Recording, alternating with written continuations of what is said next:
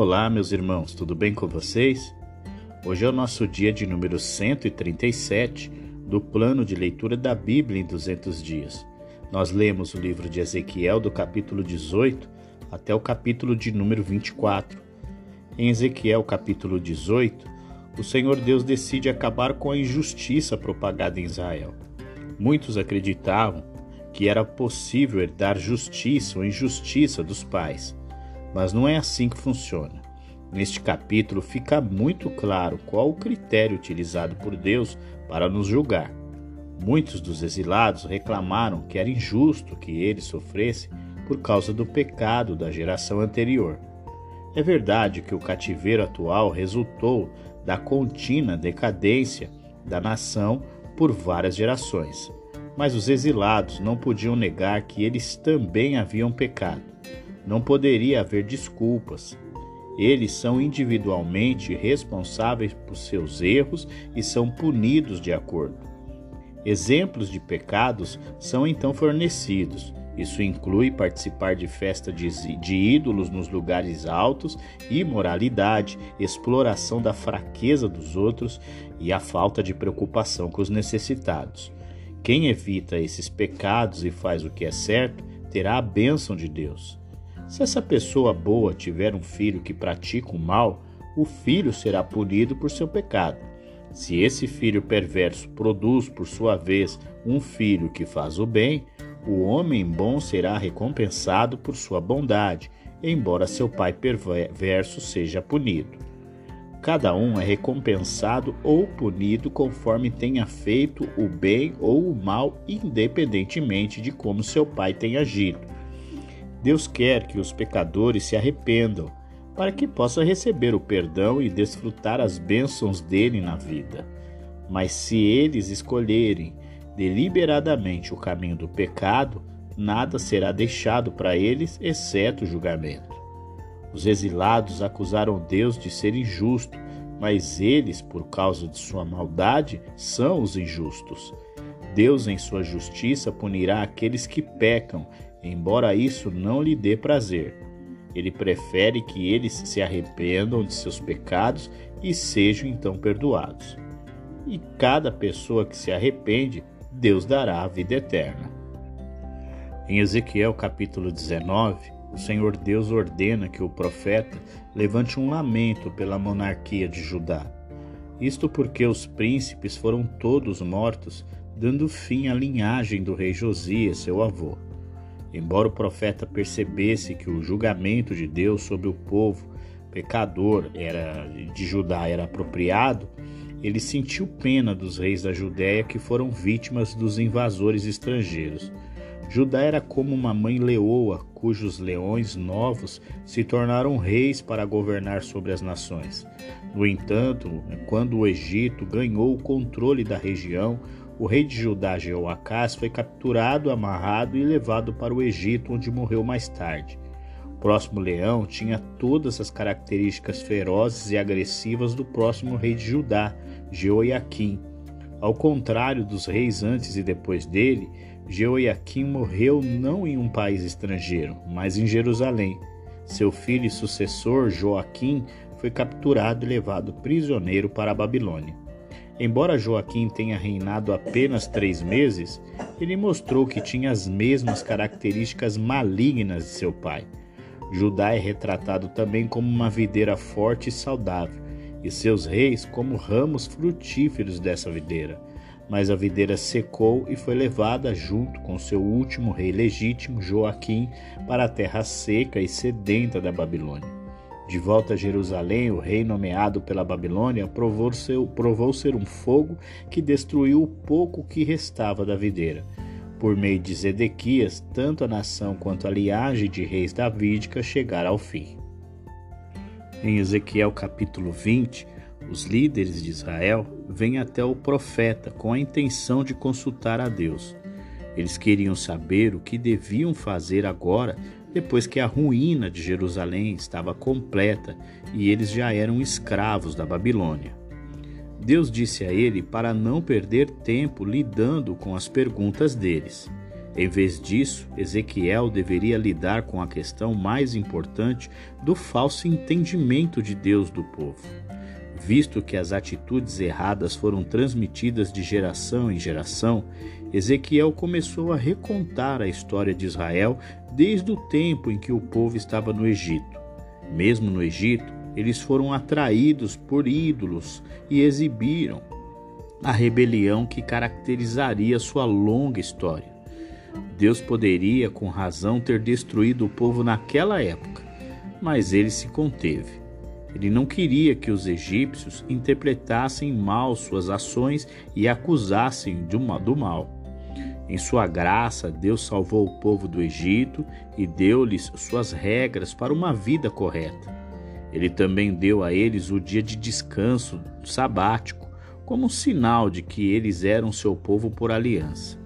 Novamente eles se rebelaram e novamente Deus reteve seu julgamento quando ele poderia tê-los destruído com justiça.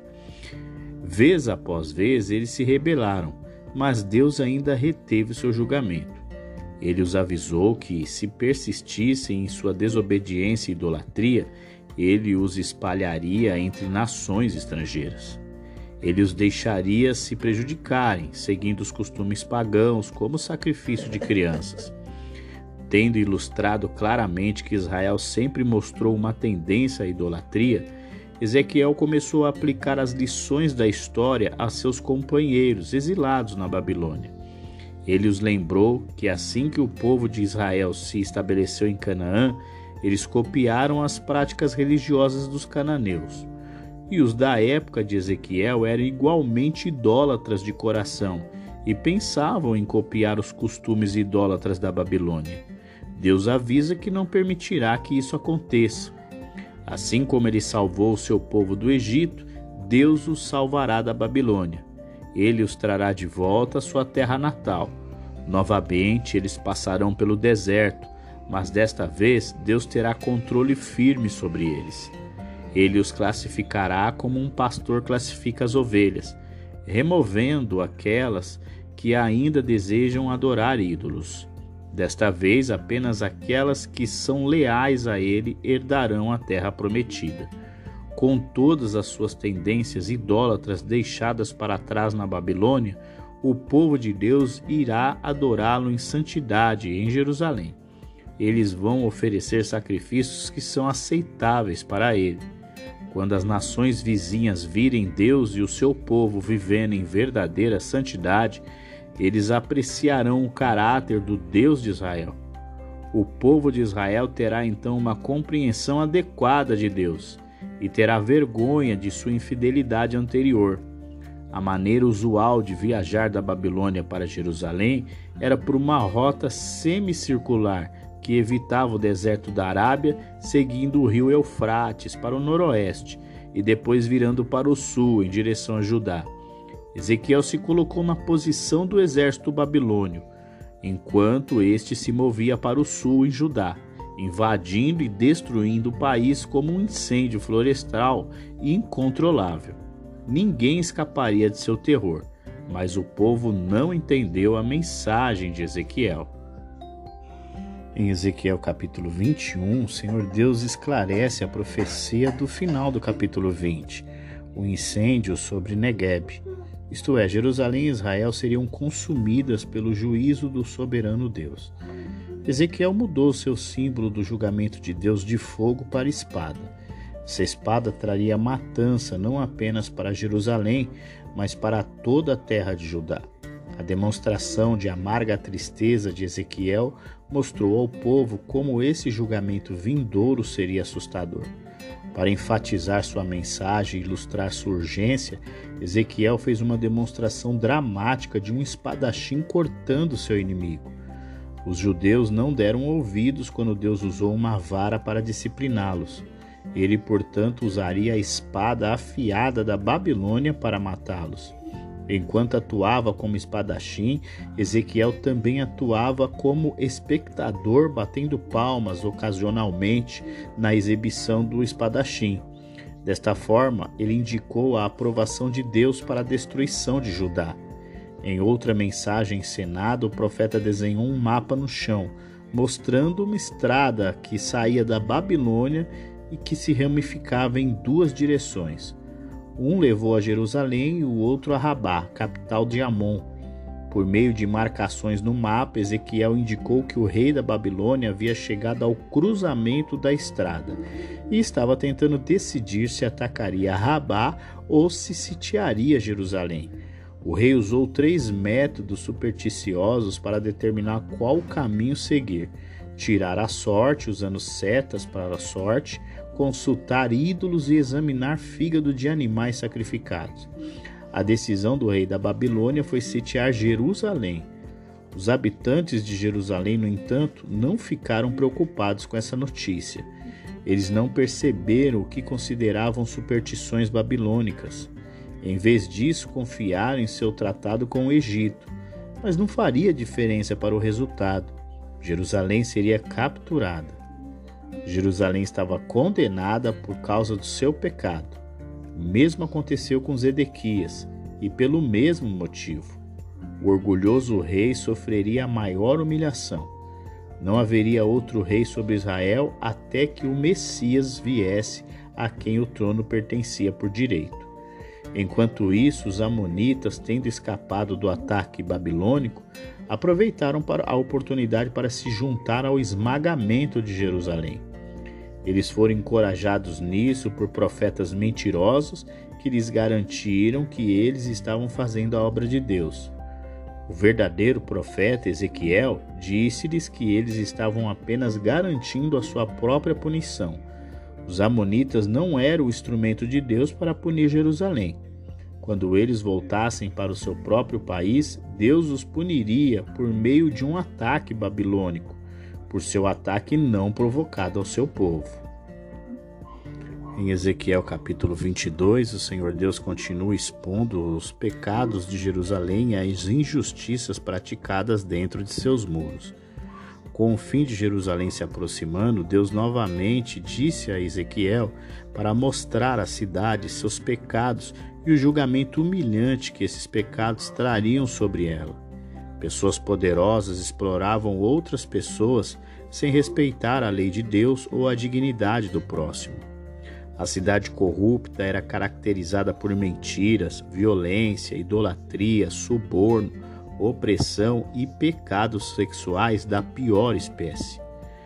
Deus avisou que, em punição por sua maldade, ele destruiria a cidade e espalharia o seu povo entre as nações. Assim como um refinador coloca metais na fornalha para refiná-los, Deus reuniria o povo em Jerusalém para um julgamento de fogo. Mas em vez de o processo de refino produzir metal puro, isso mostraria que não havia nada além de metal sem valor. Assim como o fogo da fornalha derrete o metal, Deus, em sua ira, puniria Jerusalém. A maldade de Jerusalém se estendeu às pessoas em todas as seções da comunidade. Os líderes enriqueciam por meio da opressão e da violência, enquanto os sacerdotes encorajavam a corrupção, ignorando a lei de Deus. Os profetas aprovavam as transgressões por causa de seu próprio ganho, e o povo como um todo tirava vantagem de qualquer um que fosse menos afortunado do que eles nenhuma pessoa entre todos os líderes oficiais do país estava preparada para trabalhar para Deus na tentativa de impedir que a nação desmoronasse até a ruína. Em Ezequiel capítulo 23, o Senhor Deus trata as capitais de Israel e Judá, Samaria e Jerusalém como prostitutas. A nação escolhida por Deus foi salva do Egito e se estabeleceu em Canaã mas logo se dividiu em duas: o reino do norte, Israel, com a capital Samaria, e o reino do sul, Judá, com a capital Jerusalém. O profeta compara esses dois reinos a duas irmãs que se tornaram prostitutas. A prostituição de Israel e Judá foi sua infidelidade a Deus em formar alianças militares com nações estrangeiras em vez de confiar nele. Israel, o reino do norte, ficou impressionado com o poder da Síria, mas ao formar uma aliança com um poder superior a ela, ela também aceitou também os deuses daquele país. A Assíria, tendo usado Israel para sua própria satisfação, então atacou ferozmente e a matou. Judá falhou em aprender com a experiência de Israel. Ela também fez aliança, primeiro com a Assíria, depois com a Babilônia. Então, com o sentimento de nojo que geralmente acompanha a imoralidade, Judá se afastou da Babilônia. Logo ela voltou a cobiçar, desta vez buscando os favores do Egito, esperando a ajuda egípcia para lutar contra a Babilônia. Portanto, a ex-amante de Judá, Babilônia, com a ajuda de outros povos da região da Babilônia, retornará e a atacará. Será uma época de terrível sofrimento, pois o povo será cruelmente humilhado, massacrado e saqueado, mas toda experiência aterrorizante será um castigo adequado por causa da prostituição nojenta de Judá. Ela sofrerá o mesmo destino de seu reino irmão ao norte. Ela também beberá o cálice da ira de Deus. O profeta liga os dois reinos para o seu resumo do julgamento de Deus sobre eles. Ambos os reinos copiaram as práticas religiosas de seus parceiros do tratado, ao ponto de oferecerem seus filhos como sacrifícios de sangue a deuses estrangeiros. Eles deliberadamente quebraram a lei de Deus e contaminaram seu templo. Ambos os reinos agiam como prostitutas, atraindo nações estrangeiras para que pudessem se unir a elas, em uniões, em uniões imorais e ímpias. Essas nações estrangeiras são comparadas a homens do deserto em busca de prazer que trazem joias e ornamentos para pagar as prostitutas por seus serviços. Assim como os juízes justos condenam as prostitutas a uma punição adequada, Deus agora julgará Judá. Assim como uma adúltera é apedrejada até a morte e sua propriedade queimada, Jerusalém e seu povo serão destruídos. Chegamos ao nosso último capítulo de hoje, Ezequiel, capítulo de número 24. E o Senhor Deus trata Israel e Judá como uma panela de carne. Isso revela as dificuldades trazidas a eles pelo juízo de Deus, que serão consumidos com um fogo. No dia em que a Babilônia começou o cerco de Jerusalém, Ezequiel falou outra mensagem. Anteriormente, os habitantes de Jerusalém se gabavam que os muros da cidade os protegiam dos exércitos babilônios, assim como uma panela protege a carne do fogo. Ezequiel agora usa a ilustração da panela em um sentido totalmente oposto. O povo de Jerusalém, a carne na panela, será cozido vivo pelo fogo dos exércitos sitiantes da Babilônia. A ilustração da panela é então usada novamente a panela coberta de ferrugem e sujeira não pode ser limpa e a carne dentro dela deve ser jogada fora. Jerusalém é moralmente imunda, além de ser purificada, e o povo será levado para o cativeiro. Uma das razões para a punição de Jerusalém é o sangue inocente que foi derramado na cidade. Esse sangue que clamou por vingança e que até agora não foi respondido receberá uma resposta decisiva de Deus. Uma vez que o conteúdo da panela tenha sido jogado fora, a própria panela irá derreter com o intenso calor do fogo. Só assim a sujeira da panela pode ser removida, e somente pela destruição de Jerusalém sua sujeira pode ser removida. Foi um choque para Ezequiel saber de Deus que sua esposa estava prestes a morrer. Foi-lhe dito para não mostrar nenhum dos sinais habituais de luto, mas para continuar com seus negócios como de costume. Antes de sua esposa morrer, Ezequiel disse ao povo o que aconteceria. Como esperado, as pessoas perguntaram a Ezequiel por que ele não estava seguindo os costumes usuais do luto. Ezequiel explicou que estava demonstrando como os exilados reagiriam ao ouvir a notícia da destruição de seu templo e do massacre de seus parentes. Sendo exilados na terra do conquistador, eles dificilmente poderiam mostrar sinais públicos de luto, embora gemessem em particular um para o outro em sua dor indescritível. Quando a notícia da queda de Jerusalém chegasse aos exilados, as restrições que Deus colocara na fala e nos movimentos de Ezequiel seriam suspensas. O povo finalmente perceberia a verdade de sua mensagem e estaria preparado para ouvi-lo. E assim nós concluímos o nosso dia de número 137 do plano de leitura da Bíblia em 200 dias. Estamos aí se aproximando ao encerramento do nosso vigésimo, da nossa vigésima semana. Amanhã continuamos ainda no livro de Ezequiel. Então eu aguardo você, um grande abraço e até lá!